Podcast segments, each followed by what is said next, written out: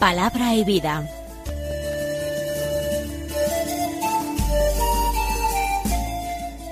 Con el padre Manuel Horta desde Sevilla.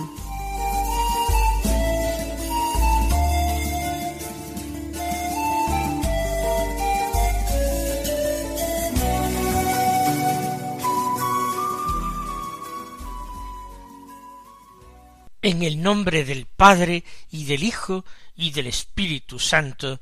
Amén. Alabados sean Jesús y María. Muy buenos días, queridos amigos, oyentes de Radio María y seguidores del programa Palabra y Vida. Hoy es el lunes antes de la solemnidad de la Epifanía, un lunes 3 de enero. El 3 de enero celebra la Iglesia la memoria del Santísimo Nombre de Jesús.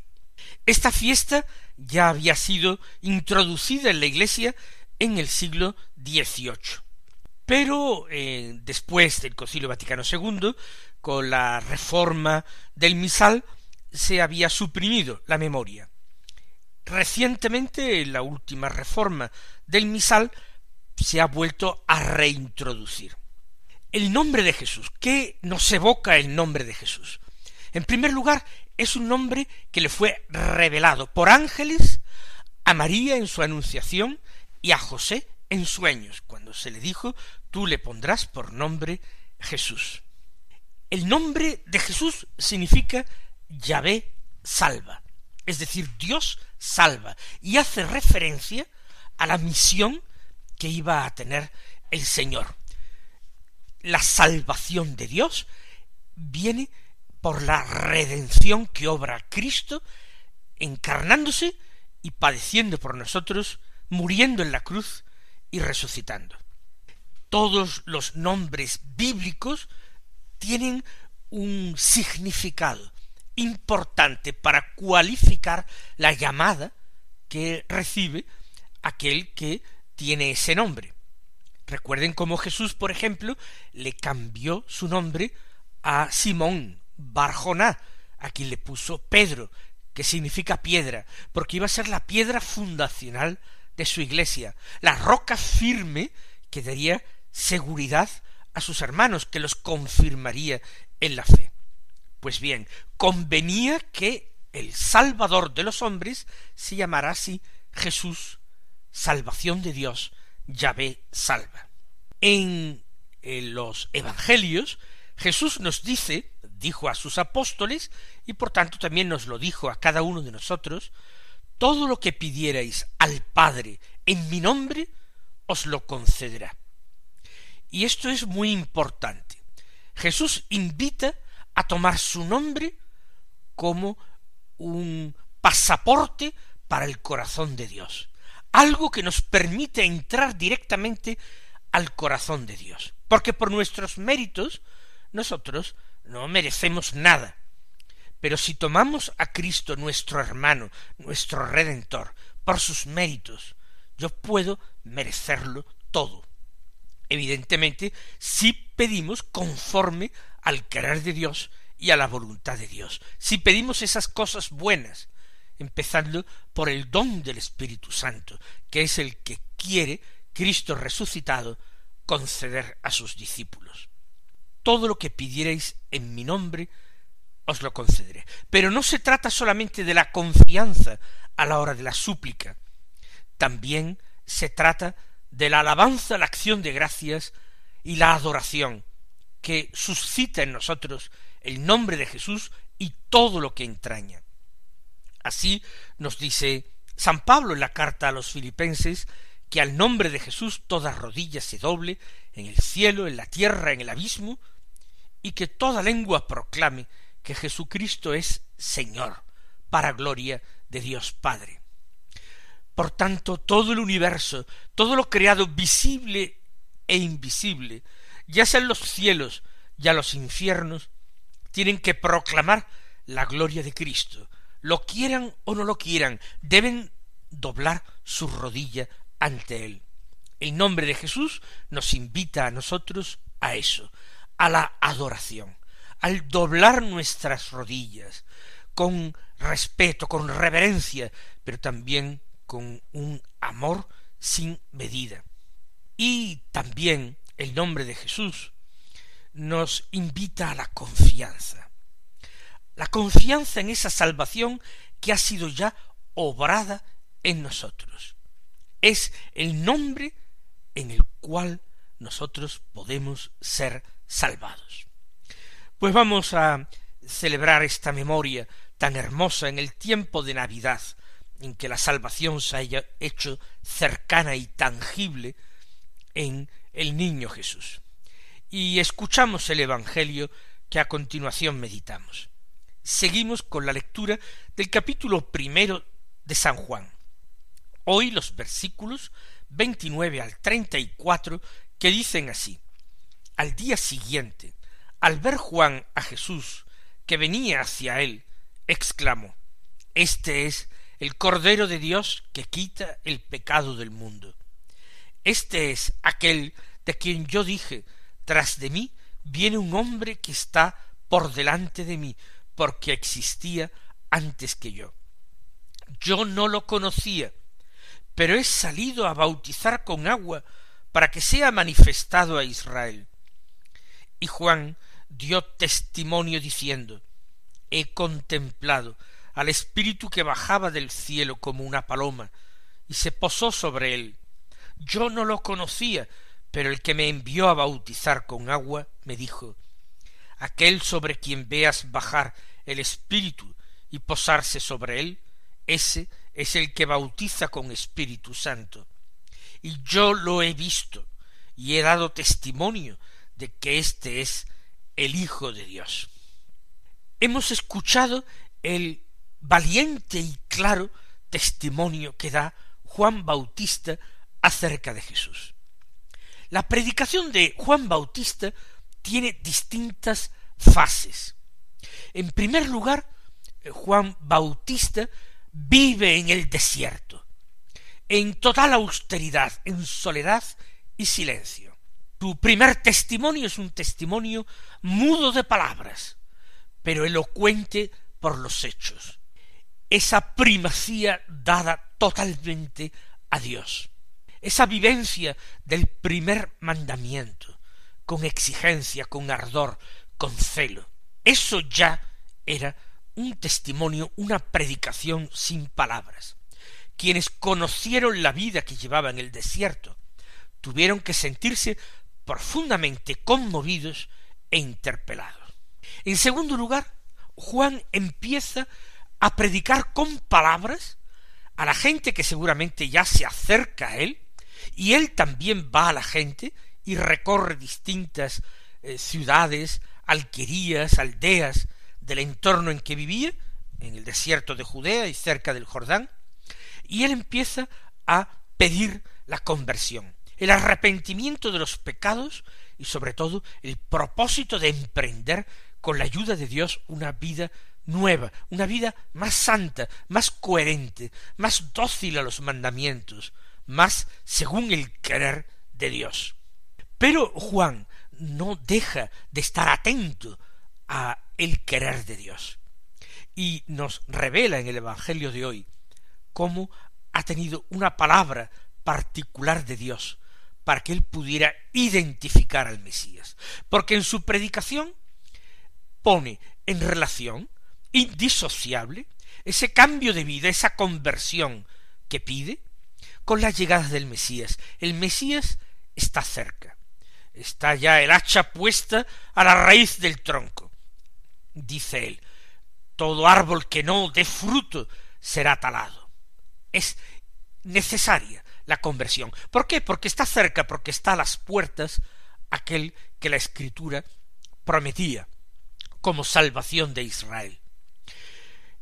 Pues ahora va cambiando y en un cierto momento a las preguntas de aquellos enviados de los sumos sacerdotes de Jerusalén y otras preguntas que le formularía la gente intrigada, él responde que él no es el Mesías, pero también afirma que ya está en medio de vosotros. La revelación se hace más clara y más plena para Juan y la revelación que a través de Juan pasa para nosotros. En medio de vosotros está aquel que os bautizará con Espíritu Santo y fuego, al que yo no soy digno ni siquiera de desatar la correa de sus sandalias. Ya está en medio. Faltaba en esa predicación que ha tenido como tres momentos, tres etapas, faltaba la última, la definitiva, la que culminará esa carrera profética de Juan. Designarlo, mostrarlo, revelarlo a las gentes. ¿Quién es concretamente el esperado, el Mesías? Y dice el texto que hoy hemos escuchado, que al día siguiente, al ver Juan a Jesús que venía hacia él, exclamó, Este es el Cordero de Dios. Jesús parece que había sido bautizado probablemente el día anterior, pero está allí, él no ha abandonado aquel lugar, la cercanía de Juan. Y cuando lo ve venir, hoy, dice, Este es el Cordero de Dios que quita el pecado del mundo. Ciertamente, eso quizás no bastaba para convencer a todas las gentes. Muchos no entenderían qué significaban estas palabras. Algunos sí.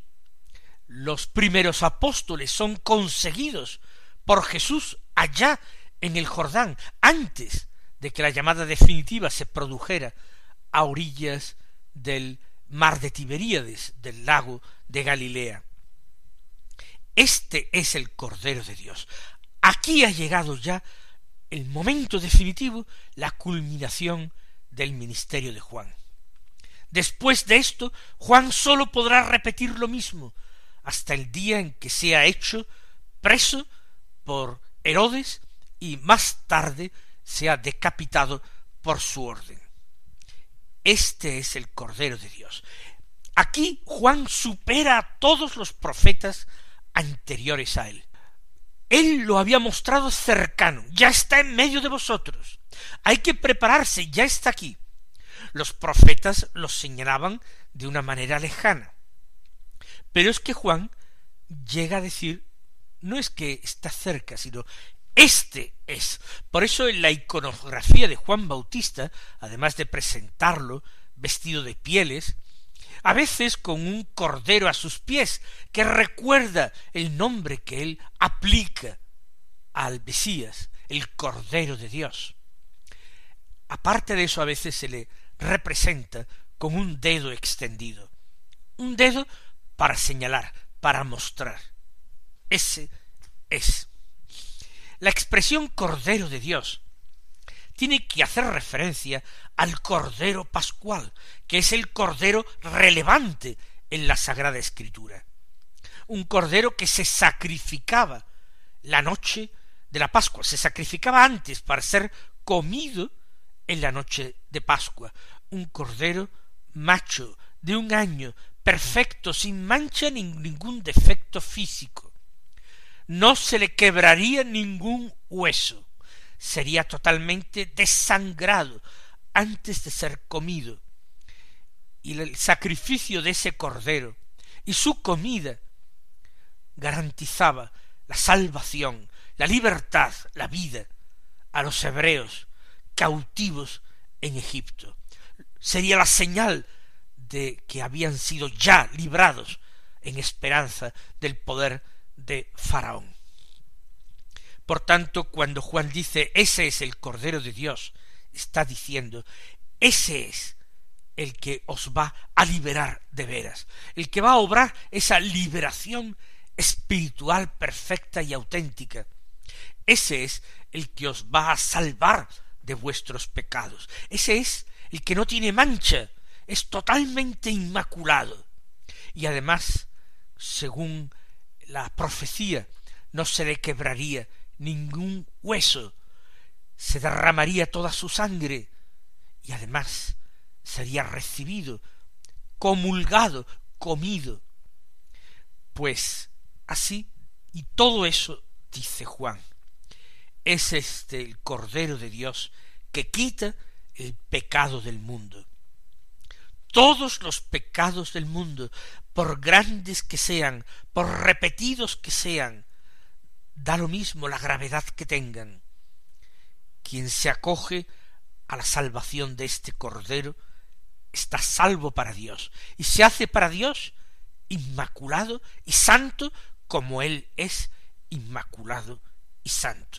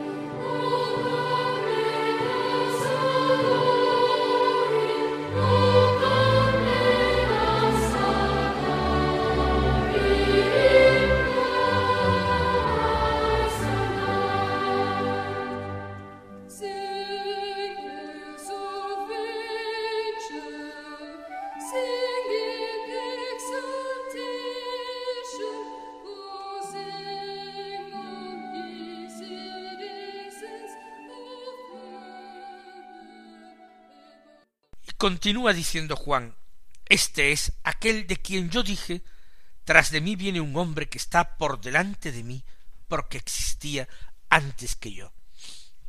¿Ven ustedes? Es lo que yo decía. En la predicación de Juan Bautista hay distintas etapas. Yo lo dije en el pasado.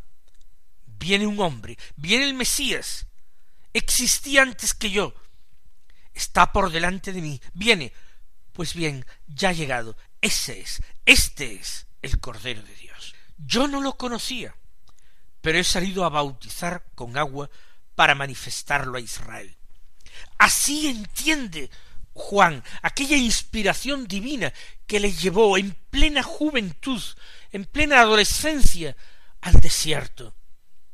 He salido a bautizar con agua, pero para que él sea manifestado a Israel abandonó su soledad en el desierto para proclamar el bautismo de conversión, para que él pudiera ser manifestado. Más aún, el comienzo de la actividad pública de Juan Bautista es lo que desencadena que Jesús entienda que ha llegado su hora y dejando a su madre en Nazaret parta para el Jordán para encontrarse con Juan para recibir el bautismo y comenzar su vida pública, su ministerio. He salido a bautizar con agua para que sea manifestado a Israel. Jesús, el Mesías, está esperando esa ocasión, ese momento para manifestarse. Esa era la señal de Dios. Cuando comienza a oírse la voz del precursor, el Mesías tiene ya que preparar su partida, su marcha, su revelación a los hombres. Y Juan dio testimonio diciendo, he contemplado al Espíritu que bajaba del cielo como una paloma y se posó sobre él. ¿En qué momento ha tenido Juan Bautista esta revelación que describe? Pues sin lugar a dudas, en el mismo momento en que bautizó a Jesús. Quizás Juan Bautista conozca a Jesús, pero quizás eh, no era eh, capaz incluso de reconocerlo como pariente suyo. Juan Bautista, que era algo mayor que Jesús, seis meses mayor que Jesús, en plena adolescencia, abandona su casa para marcharse al desierto. Juan hasta ese momento había vivido con sus padres en Ain Karim. Jesús vivía, sin embargo, en Galilea, al norte, en Nazaret. ¿Se pudieron tratar algo? Puede ser que sólo de una manera superficial. Cuando con doce años María y José bajaron al templo, llevando a Jesús a celebrar la Pascua, pasarían posiblemente por casa de Zacarías e Isabel para saludarlos. Quizás entonces se conocieron, pero Juan quizás no lo conocía en el momento de su bautismo, no conocía a su pariente. Por eso dice yo no lo conocía. Yo no lo conocía, pero he salido a bautizar para que sea manifestado a Israel. Y ya hemos dicho que el testimonio de lo que él ve tuvo que tener lugar en el momento del bautismo. El espíritu que baja del cielo como una paloma y se posa sobre Jesús. Como la paloma que desciende a su nido para habitar en él. El Espíritu Santo reposa en Jesús, vive en Jesús, habita perfectamente en Jesús. Yo no lo conocía, repite por segunda vez Juan, pero el que me envió a bautizar con agua me dijo, ¿quién es el que le envió a bautizar con agua? Indiscutiblemente es Dios quien le ha mandado a bautizar. Es Dios quien lo ha empujado a llevar esa vida tan extraordinaria, tan poco común, que él ha abrazado. El que me envió a bautizar con agua me dijo aquel sobre quien veas bajar el Espíritu y posarse sobre él, ese es el que bautiza con Espíritu Santo. Juan no puede bautizar con Espíritu Santo, porque él no es el Mesías, porque él no es Dios, y lo proclama con claridad a todo el mundo, con una perfecta sinceridad y humildad. Él no puede bautizar en espíritu, bautiza con agua, que en el ministerio de Jesús va a convertirse en el símbolo externo, visible, de esa realidad interior e invisible que es el Espíritu Santo. Aquel sobre quien veas bajar el Espíritu, Juan ha aguardado pacientemente ese momento, esa revelación. Y he aquí que en el momento de bautizar a ese que tal vez fuera un desconocido, o quizás se le presentó poco antes diciendo yo soy tu primo, en ese momento él vio aquello que le había sido profetizado, el espíritu en forma de paloma. Ese es, por tanto, el Mesías, debió quedar impresionado y conmovido Juan, y deseoso de que a la primera oportunidad a ese Jesús que había vuelto a desaparecer en medio de la multitud, apenas lo volviera a ver, él tendría que dar testimonio de él y señalarlo. Así termina el texto que hoy proclamamos con estas palabras. Y yo lo he visto y he dado testimonio de que éste es el Hijo de Dios. Porque recibir el Espíritu Santo lo podía recibir cualquier hombre, pero que el Espíritu Santo se quedara a vivir en él como en casa propia, como en nido, eso sólo podía ser el Hijo de Dios. Él os colme de bendiciones y hasta mañana si Dios quiere.